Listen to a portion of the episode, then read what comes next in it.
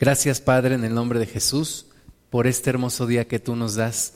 Bendecimos tu nombre y nos disponemos Señor para escuchar tu palabra y también Señor en este día para alabarte, para bendecirte, porque tú eres Dios, porque tú eres nuestro Señor, porque tú eres grande y maravilloso. Gracias te damos Padre, te pedimos que tomes tu lugar, el lugar especial, el, lugar central de esta reunión Señor y que tú ejerzas tu autoridad sobre nosotros, Señor, que nos sometemos voluntariamente a ti y que reconocemos que tú eres el Señor, que tú eres el Rey, que tú eres el, el, Dios, el único Dios, el que formó los cielos y la tierra, que fuera de ti no hay Dios, que fuera de ti, Señor, no hay quien pueda ser llamado Dios y que delante de ti no hay ni uno fuerte, delante de ti no hay nadie que se pueda oponer a tu voluntad. Oramos también por ese día, Señor, en el cual toda rodilla se doblará y toda lengua confesará que Jesucristo es el Señor. Te pedimos, Padre, que tú nos guíes en este día, que podamos escudriñar tu palabra, que podamos aprender de ti y cambiar nuestro corazón, ser transformados por el poder de tu Espíritu Santo. Señor, que también nuestros hermanos que vienen en camino puedan llegar prontamente con bien y Padre que todos juntos podamos alabarte, bendecirte y escuchar tu palabra. Pedimos tu dirección, Espíritu Santo, pedimos que tú nos guíes, que tú nos hables a nuestro corazón y que todo argumento que se levanta en contra del conocimiento de Dios sea derribado en el nombre de Jesús. Te damos a ti toda la gloria en el nombre de Cristo Jesús. Amén. Bueno, vamos a ver el día de hoy las consecuencias de la deslealtad. La deslealtad es algo que, que Dios no, no premia, que a Dios no le agrada, que a Dios, que Dios aborrece.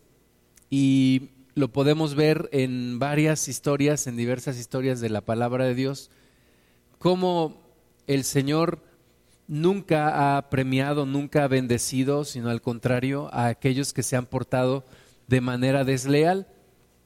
Vamos a ver primer libro de Samuel capítulo 24 a partir del versículo 1.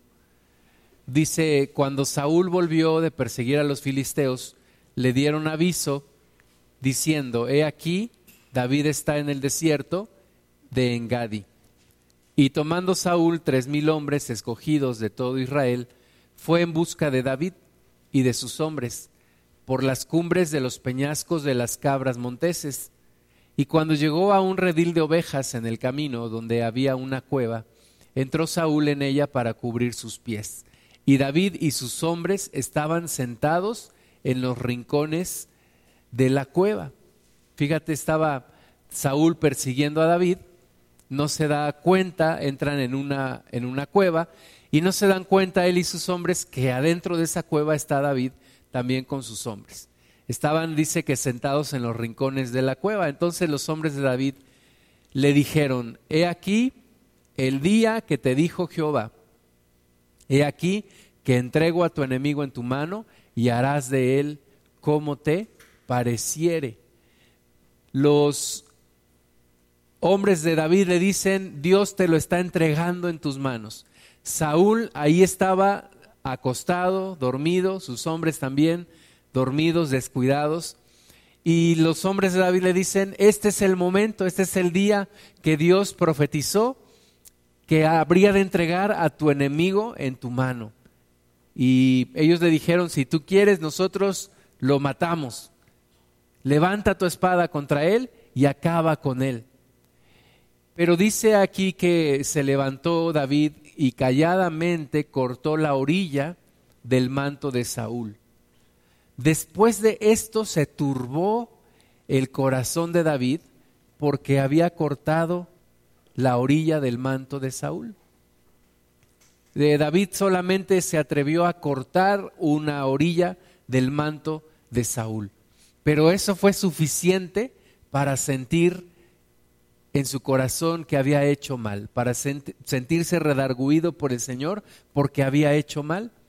Entonces dijo a sus, a sus hombres, Jehová me guarde de hacer tal cosa contra mi Señor, el ungido de Jehová, que yo extienda mi mano contra él, porque es el ungido de Jehová.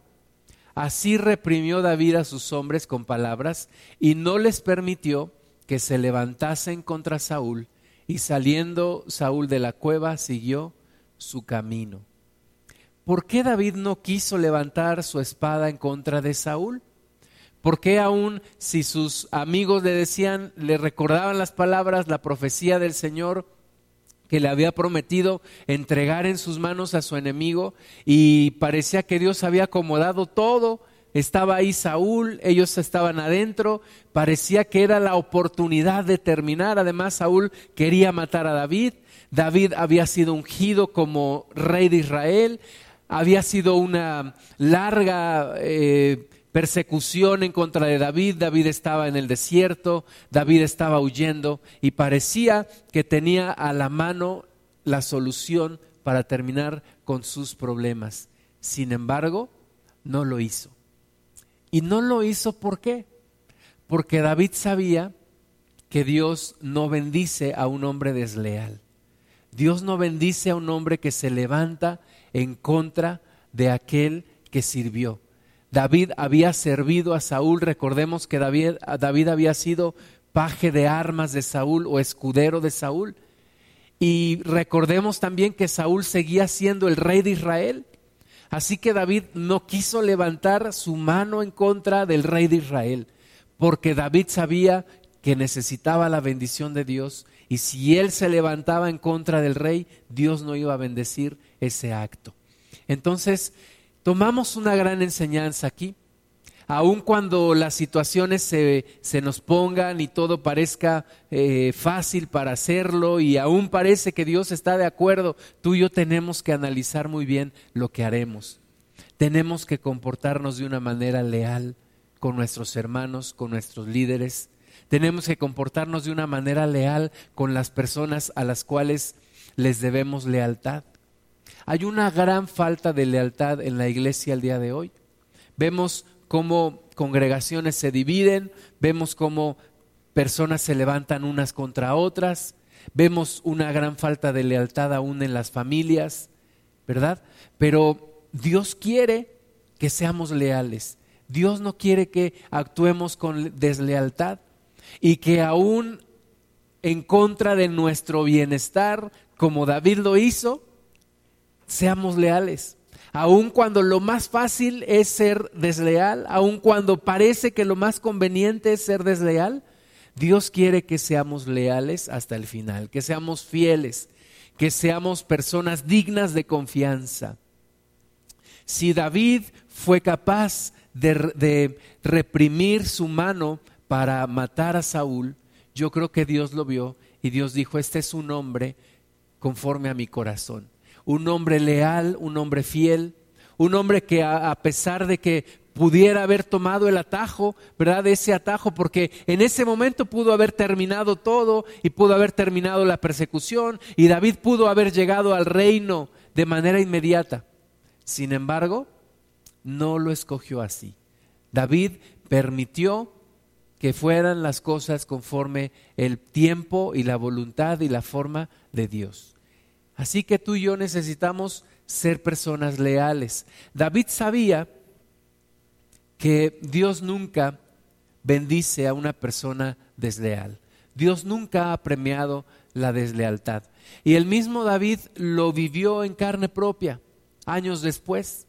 Años después cuando, cuando tomó a la mujer de Urías, uno de sus mejores hombres, uno de sus hombres más, de, más leales, tomó a, esa mujer y mandó matar a su esposo.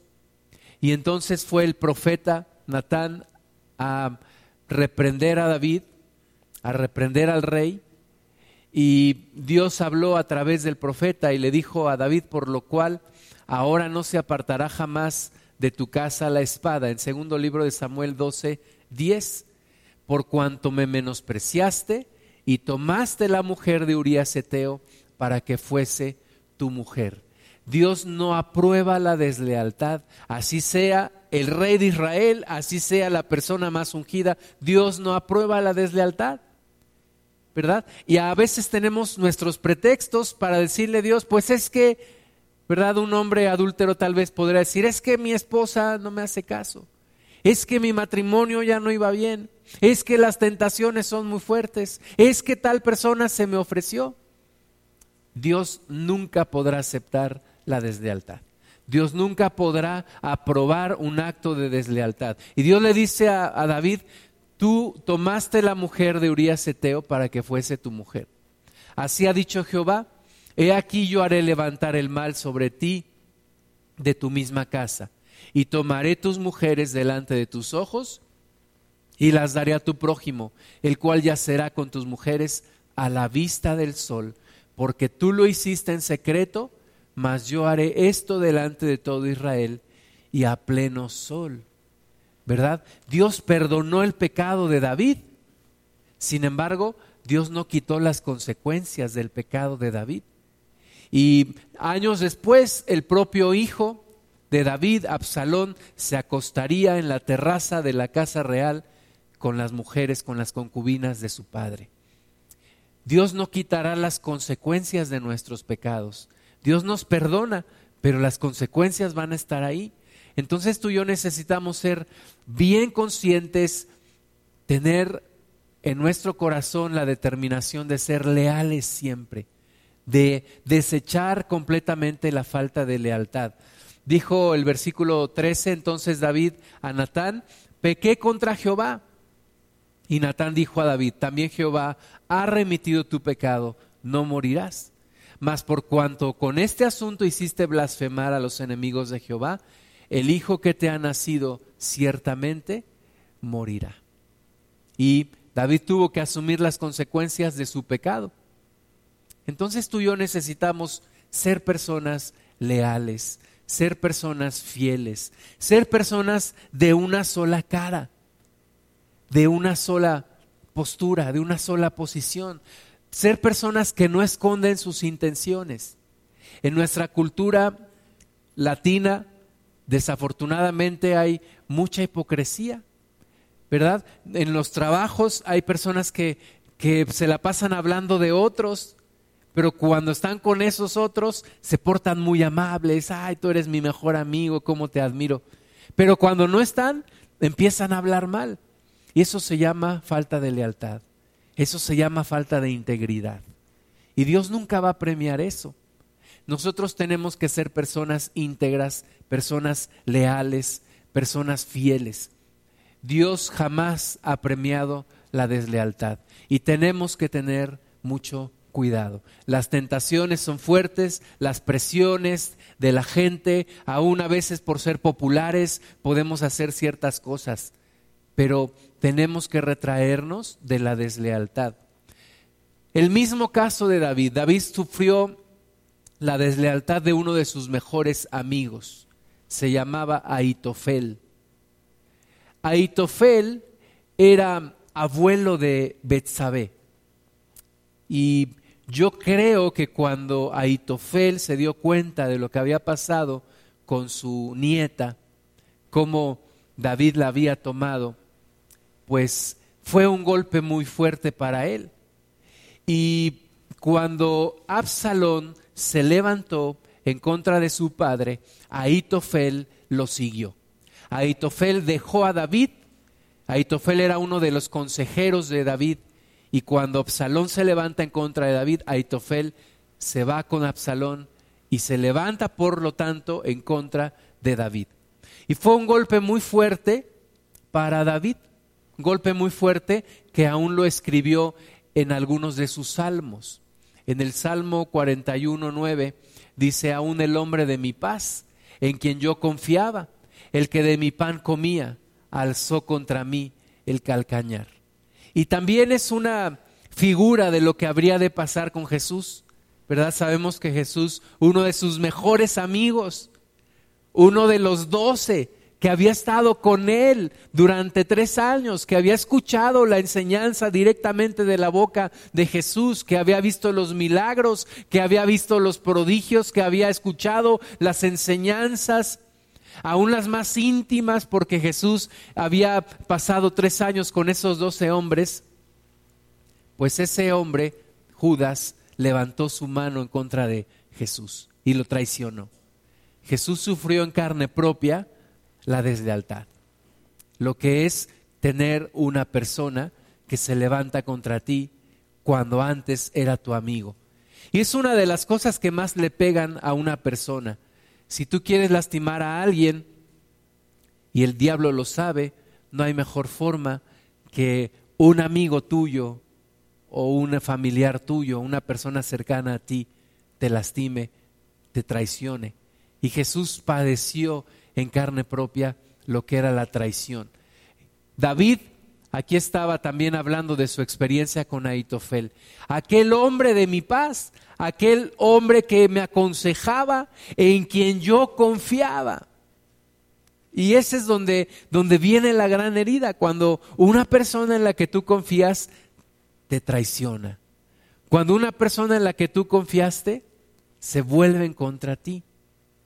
La persona, dice, en quien yo confiaba, el que de mi pan comía, Aitofel seguramente comía de la mesa real. Y ese hombre, dice David, levantó contra mí su calcañar. Se levantó en mi contra. Yo creo que dolió a David el que su hijo se haya levantado en su contra, pero también el que un hombre de su confianza lo haya traicionado.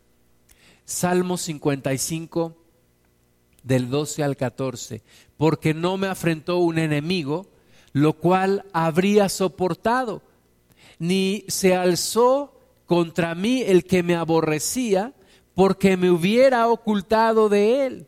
Esa es, esa es la, la gran herida de la traición, que no lo recibes de una persona extraña a ti, ajena o de un enemigo, sino de una persona de tu confianza. Dice, sino tú, hombre, al parecer íntimo mío, mi guía y mi familiar, que juntos comunicábamos dulcemente los secretos y andábamos en amistad en la casa de Dios. qué tremenda herida causa una persona con la que tienes una relación cercana. Qué tremenda herida causa una persona que traiciona tu confianza siendo una persona cercana a ti. Y hermanas y hermanos, esto pasa hoy en día en las congregaciones. Esto sucede hoy en día falta de lealtad. Hoy en día los empresarios se quejan y dicen es que ahora los jóvenes por cinco pesos más dejan el trabajo votado y se van a otra empresa. Pero no solamente pasa en las empresas, pasa en todos los ámbitos, en las familias y en las congregaciones. Tenemos que nosotros determinar ser personas leales, leales entre nosotros hablarnos las cosas de frente, hablarnos las cosas cara a cara, no esconder, ¿verdad? Es válido tener una inquietud o un desacuerdo, lo que no es válido es manejarlo de manera incorrecta. Lo que no es válido es no decírselo a la persona involucrada, sino a todos los demás. Tenemos que ser personas leales, valientes cuando hay que tratar algún tema, sabios, y evitar la deslealtad. Dice aquí David, tú eras mi guía y mi familiar. Y juntos comunicábamos dulcemente los secretos y andábamos en amistad en la casa de Dios. Tenemos que eliminar la deshonestidad, la deslealtad de la casa de Dios.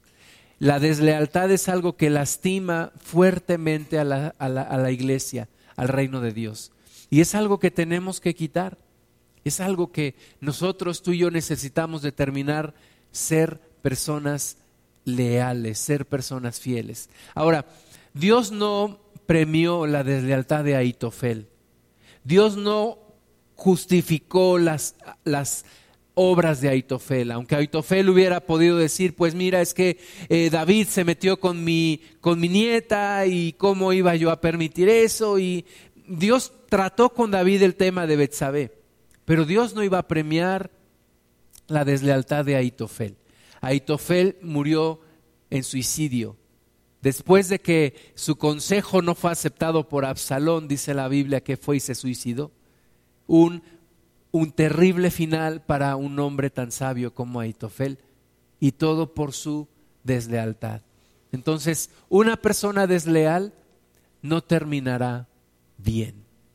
Otro hombre también en la vida de David, Joab, su sobrino, Joab, hijo de Sarbia, sobrino de David. Este hombre que pasó tantas cosas junto con David. Este, este hombre valiente, guerrero, uno de los guerreros de, de, David, uno de los hombres más importantes en el ejército de David, pero que logra pasar el, el conflicto con Absalón. De hecho, Joab desobedece la orden de David de no, de no matar a Absalón y Joab lo mata. Y pasando ese episodio, se levanta a otro de los hijos de David, Adonías. Y Adonías se revela en contra de su padre y quiere adelantarse a tomar el reino. Y entonces dice Primera de Reyes 1.5, entonces Adonías, hijo de Hagit, se reveló diciendo, yo reinaré. Y se hizo de carros y de gente de a caballo y de cincuenta hombres que corriesen delante de él. Y su padre nunca le había entristecido en todos sus días con decirle, ¿por qué haces así? Además, este era de muy hermoso parecer y había nacido después de Absalón. Y se había puesto de acuerdo con Joab, hijo de Sarbia, y con el sacerdote Abiatar, los cuales ayudaban a Adonías. Se puso de acuerdo con Joab. Es una pena que Joab, después de haber pasado tantas pruebas junto con David y haber permanecido fiel, ahora sigue a este hombre, Adonías, que se levanta en contra de su padre y de los planes de su padre. Los planes eran que el siguiente rey sería Salomón. Así que este hombre, como dice aquí, se rebeló en contra de su padre. Y Joab lo siguió. Es una pena porque después de haber pasado tanto tiempo con fidelidad, finalmente se, se comporta de una manera desleal. Y no importa cuánto tiempo tú y yo hayamos sido leales, si en un momento de nuestra vida somos desleales, habrá una consecuencia. Dios no bendecirá nuestro, nuestra deslealtad. Joab dice la palabra de Dios que murió, fue, lo mataron, él se fue al templo, se tomó de los cuernos del altar y pidió misericordia. Y Salomón mandó uno de sus siervos a matar a este hombre que se había portado de manera desleal. Entonces, Dios no va a bendecir nuestra deslealtad. Tenemos que tener cuidado. Aun cuando otros nos arrastran en, en sus planes, ¿verdad? Como cuando Aarón y María se levantan en contra de Moisés. Si te das cuenta, Dios maldijo a, María y fue la que llevó la lepra.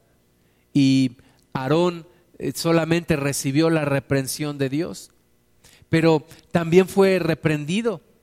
Entonces no importa, no importa que otras personas nos, nos arrastren y nos convenzan, tú y yo tenemos responsabilidad sobre eso. Tenemos que cuidar nuestro corazón y tenemos que ser leales, leales a Dios, leales a nuestros líderes, leales entre nosotros.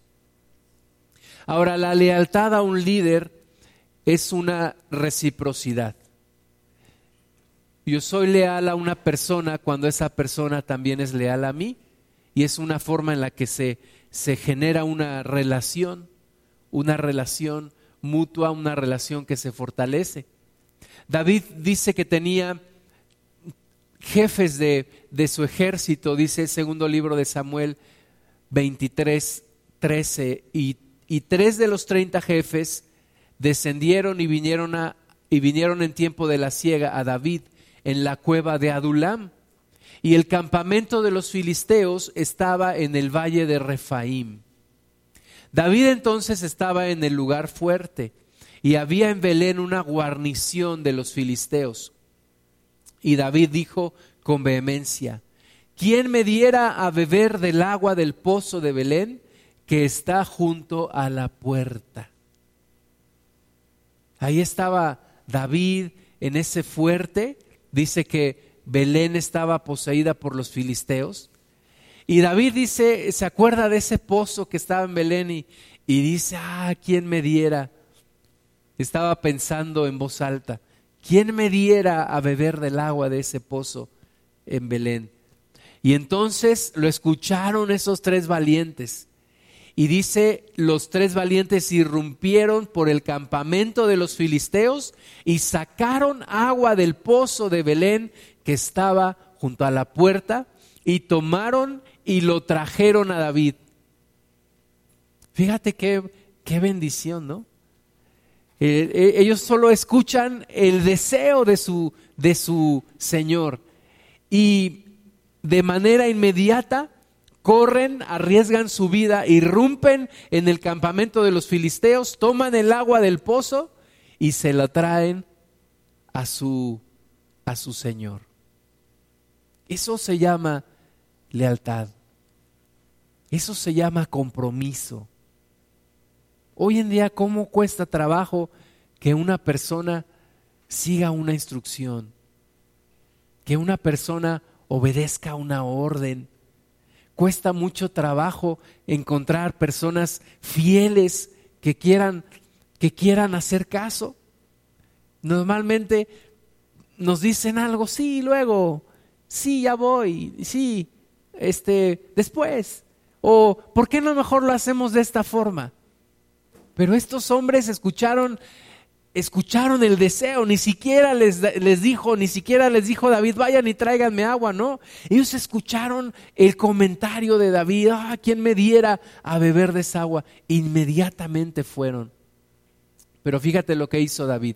Se la trajeron, mas él no la quiso beber, sino que la derramó para Jehová diciendo, lejos sea de mí, oh Jehová, que yo haga esto. He de beber yo la sangre de los varones que fueron con peligro de su vida. Y no quiso beberla. Los tres valientes hicieron esto. Hay una reciprocidad. Hay una relación mutua entre los valientes y David y entre David y los valientes. Y ese es el tipo de relación que necesitamos construir. Necesitamos construir relaciones de compromiso, de lealtad, de entrega, de fidelidad, respetando la, autoridad, dejándonos inspirar por otros. La palabra de Dios dice que tengamos en cuenta aquellos que nos anteceden, aquellos que van más adelante en el camino. La palabra de Dios dice que honremos a nuestros pastores, que nos sujetemos y que obedezcamos a ellos. Y es algo en lo cual encontraremos bendición. Encontraremos bendición en ello, en honrar y en respetar a nuestras autoridades espirituales. No lo dice Dios para hacernos sentir mal, no lo dice Dios para lastimarnos, no lo dice Dios para hacernos la vida imposible, sino porque en ello encontramos bendición. El Salmo 133 nos habla de la convivencia en la casa de Dios, cómo debe de ser esa convivencia, cómo debe de ser esa relación. Y es un salmo que normalmente leemos cuando vamos a empezar una reunión, ¿verdad? Mirad cuán bueno y cuán delicioso es habitar los hermanos juntos en armonía.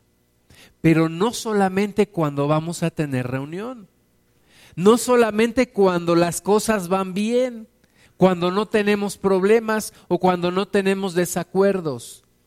Mirad cuán bueno y delicioso es habitar los hermanos juntos en armonía, aun cuando hay problemas, cuando hay desacuerdos, cuando hay crisis, cuando hay peligro, cuando hay amenazas cuando la gente alrededor se levanta en contra de la iglesia. Ahí es cuando necesitamos encontrar esta armonía entre los hermanos juntos. Y todos lo sabemos, se nos vienen tiempos bien complicados. Se vienen tiempos complicados para la iglesia. Esta semana un grupo de pastores se reunió con el presidente de la República y antes de esta reunión habían sostenido otras reuniones con varios gobernantes y en una de esas reuniones sostuvieron con gente de, de INEGI. INEGI mostraba las tasas de crecimiento de la iglesia evangélica en México. Y les decía a ese grupo de pastores, ¿ustedes creen que por el crecimiento que van a tener y en algún momento de la historia de México ustedes van a llegar a ser entre el 30 y el 35% de la población del, del país. Y les dijeron, ¿ustedes creen que sus problemas se van a acabar cuando crezcan más? Dijeron, al contrario, se va a acentuar la intolerancia en contra de ustedes. Y lo sabemos, se nos vienen tiempos difíciles, a la iglesia se nos vienen tiempos difíciles donde necesitamos estar unidos, donde necesitamos estar en armonía, como dice aquí, juntos en armonía, unidos, como dice la palabra de Dios, en un mismo ánimo, con un mismo Señor, en una misma fe, en un mismo bautismo. Necesitamos consolidar la relación entre nosotros, no vivir apartados no solamente leer este salmo cuando nos reunimos en la, en la casa de Dios, sino sea una realidad en nuestras vidas. Y aunque no estemos físicamente juntos, podamos estar relacionados espiritualmente, cubriéndonos en oración, estando al pendiente de las necesidades de los demás, estando dispuestos a bendecir a los demás y pensar en los demás antes de pensar en mí mismo. Dice que es como el buen óleo sobre la cabeza. Ese aceite, ese aceite de la unción, dice el cual desciende sobre la barba, la barba de Aarón. Es como ese buen óleo que ponía sobre el sacerdote y que bajaba hasta la barba, dice, y hasta el borde de sus vestiduras. Es la forma en la que la bendición de Dios baja desde la cabeza de la iglesia, que es Jesucristo. Pero ese aceite de la unción y esa bendición de Dios baja en todo el cuerpo y nos alcanza a nosotros. ¿Cuándo? Cuando estamos juntos en armonía. Cuando estamos juntos en armonía. Es necesario darle prioridad, hermanos, a la, a la unidad de la iglesia es necesario darle prioridad a congregarnos, a conocernos, a frecuentarnos. Es indispensable darle una prioridad. Hoy en día todos estamos tan ocupados, tenemos mil y una cosa que hacer en nuestros trabajos y a veces dejamos a un lado esta bendición de unirnos, de estar juntos en armonía. Pero si no tenemos esta relación, no podremos ser leales, no podremos defendernos unos a otros, no podremos ayudarnos unos a otros. Y dice que es como el rocío de Hermón, ese monte que desciende sobre los montes de Sión, como ese rocío que Dios manda para bendecir, para hacer crecer, para traer vida. Dice, porque ahí envía Jehová bendición y vida eterna. ¿En dónde? En donde los hermanos están juntos en armonía. Necesitamos ser personas unidas, leales y ver cómo la bendición de Dios desciende sobre el pueblo, sobre el pueblo de Dios. Amén. Hay tantas historias de deslealtad en la iglesia de Cristo. Se me viene a la mente una en la sierra, un lugar donde, donde hemos estado, aquí en la Sierra de Hidalgo. Los hermanos se organizan y juntan dinero para construir un templo. Y entonces uno de los hermanos dice, pues yo voy a donar mi terreno, el terreno que está al lado de mi casa, lo voy a donar. y entonces lo dona, supuestamente, pero no se hacen ningún tipo de, documentos, y entonces se construye un templo allí en ese lugar. Y ese hombre que había sido el donador del, terreno dice, bueno, pues yo quiero ser el pastor. Y ellos convienen y lo hacen pastor, pero cuando no estuvo de acuerdo con otro de los hermanos, pues dice, ¿saben qué? Este es mi terreno y como el templo se construyó en mi terreno, pues este es mi templo también. Y entonces todos los hermanos tienen que salir de ahí porque este hombre no se pudo comportar de manera leal. Y eso lastima, lastima al cuerpo de Cristo y eso avergüenza al cuerpo de Cristo porque la gente lo ve, la gente de alrededor lo, lo sabe y dicen, bueno, si entre ellos no puede haber unidad, pues ¿cómo podemos nosotros unirnos a ellos? Pero cuando somos leales, cuando nos comportamos en amor, cuando andamos en armonía, cuando estamos juntos, cuando estamos unidos, pues la gente dice, hay algo, hay algo ahí y empiezan a querer también ser parte de eso. Entonces, Parte importante de nuestro carácter es la lealtad, la fidelidad, hasta las últimas consecuencias, hasta lo último. Podemos tener desacuerdos, podemos tener momentos de crisis, podemos tener momentos de problemas, pero ahí es cuando necesitamos sacar lo mejor de nosotros y ser personas fieles y ser personas leales. No estamos hablando de cubrirnos nuestros errores, o de tolerarnos eh, o de animarnos a hacer las cosas mal, no. Pero sí a ser personas leales y fieles y hablarnos con verdad y estar siempre unidos. Vamos a orar. Señor, te damos muchas gracias porque tú nos has llamado a la unidad, a la lealtad, al compromiso.